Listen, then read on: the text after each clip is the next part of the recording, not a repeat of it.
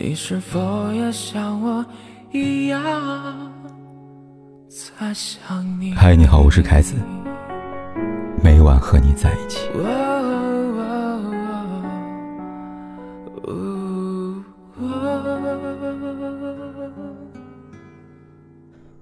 有人说，爱情最好的模样，无非两个字：如初。即便光阴荏苒。对彼此那份心，却始终没有变。看见你累了，我还是第一时间敞开怀抱；看见你哭了，我仍旧愿意温柔地说那句：“有我在啊。”两个人走过一阵子很容易，想要携手一辈子却很难。能宠你到老的男人，都有这三个征兆。第一个。给你心疼，给你偏爱。约翰·戈特曼说过：“一段感情成功的关键，不是在烛光晚餐里，也不是在浪漫的海滩上，而是对对方的在意，对生活细小瞬间的关心。能击溃女人的心底防线的爱，往往都藏在细节之中。”曾看过一个名叫《生活万岁》的纪录片。一对盲人夫妇，除了拿点退休金和补助，以卖唱为生。他们收入不多，挣到一张崭新的五元钞票也能开心好久好久。他们的小屋不大，没有装修，也没有多余的摆设，屋子里却总是欢声笑语。他们从未看见过彼此的模样，丈夫却心疼妻子二十四年。电器永远是摆在他那头，妻子要什么，他就第一时间伸手递给他。家里的地永远是他在扫的，妻子只管坐着，和他聊上两句他就高兴了。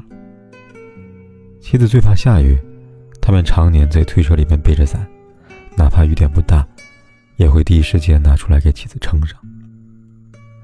反正我没有多少时间了，但只要我在。不能让你自己到处去摸，我尽量照顾你。这是丈夫对妻子的承诺。尽管彼此的世界都一片漆黑，他却为妻子点亮一盏明灯。那个小小的房间里，洋溢着温暖。当男人爱一个女人胜过他自己，给爱人安定与踏实。当男人从不逃避推诿生活的苦，始终牵着爱人的手，护她周全，与她携手并进，那女人也必定会不离不弃，一生相随。第二点，愿意陪伴，也愿意分担。网易云中有这么一句热评：“你习惯了每次说我没事，你不用管我。”收获一句：“那你一个人小心点。”但忽然有那么个人把一句“我不管你怎么行啊”，劈头盖脸的朝你砸过来，你的心就被砸得稀软。懂事的女生太让人心疼，但那个懂你的男人却能看穿你的逞强，给你陪伴和分担。二十三岁时，赖敏被查出了小脑。共济失调症遗传他的母亲，小脑逐渐的萎缩，走路如同企鹅般的越来越不稳了。最后生命走到了终结，医生判定他活不过三十岁。因为这个病，父亲曾抛弃了在病床上的母亲，如今相处七年的男朋友也离他而去，他不愿再相信爱情，甚至留下遗书打算自杀。但一个叫丁一周的男人，却像光一般照进他的生活。为了给赖敏治病，他跑遍所有医院，花光了积蓄，就从城里搬到了乡下。父母不同意他与赖敏的婚事，他不惜和家里反目。赖敏不愿在床上等死，想去看看外面的世界，他便毅然辞去了月入过万的工作。一辆三轮车，一架轮椅。一条狗，两，百块钱，他们在中国地图上走出了爱心的形状。丁一周就是赖明的眼睛和脚，一边打工，一边陪他看想看的风景。他也许只能伴他一程，他却用尽全力伴着他的一生。那个让女人死心塌地的男人，也许不会说什么甜言蜜语，也许无法一辈子，也无法创造富足的条件。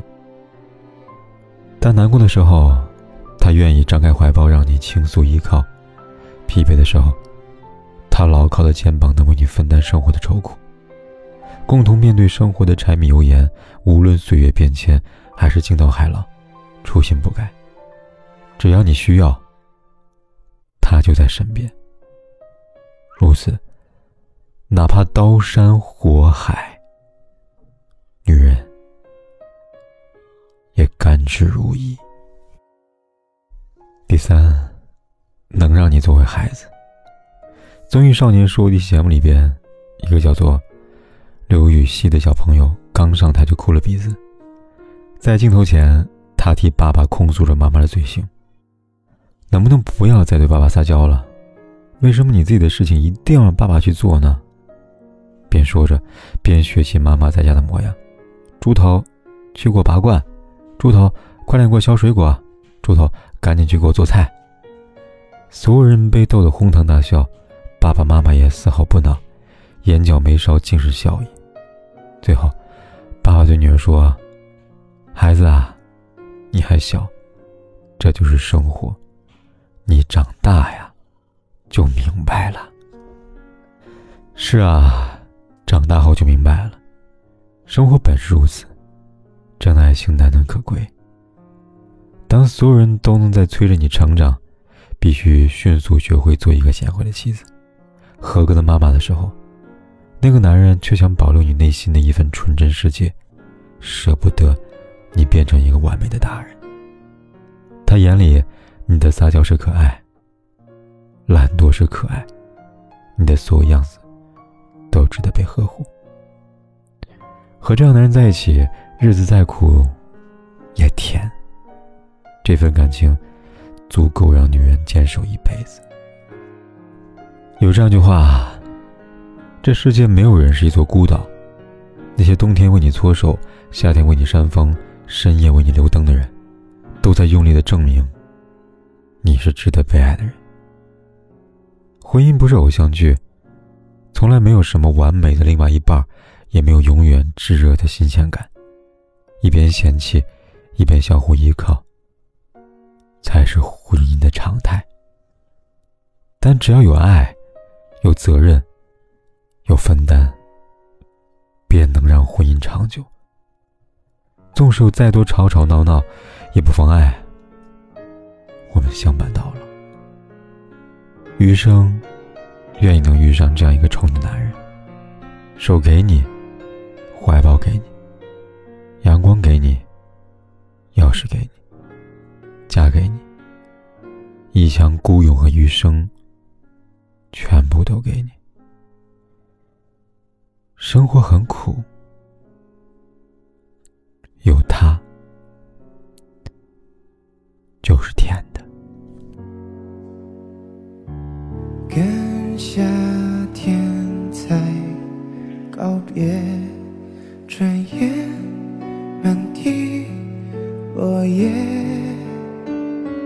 远远地白云依旧无言，像我心里感觉，还有怎不见？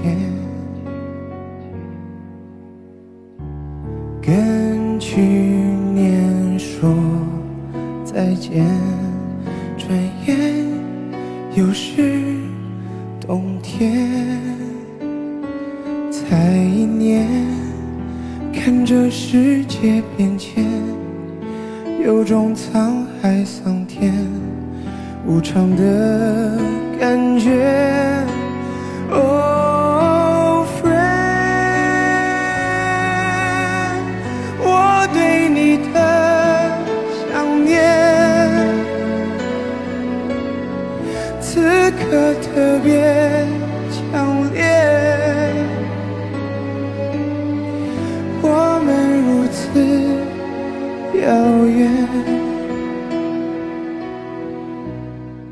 管天有多黑，夜有多晚，我都在这里等着，跟你说一声晚安。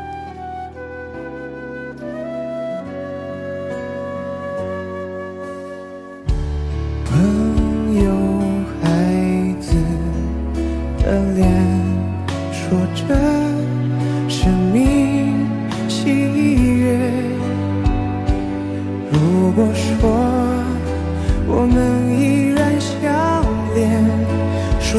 定在眼前是另外情节。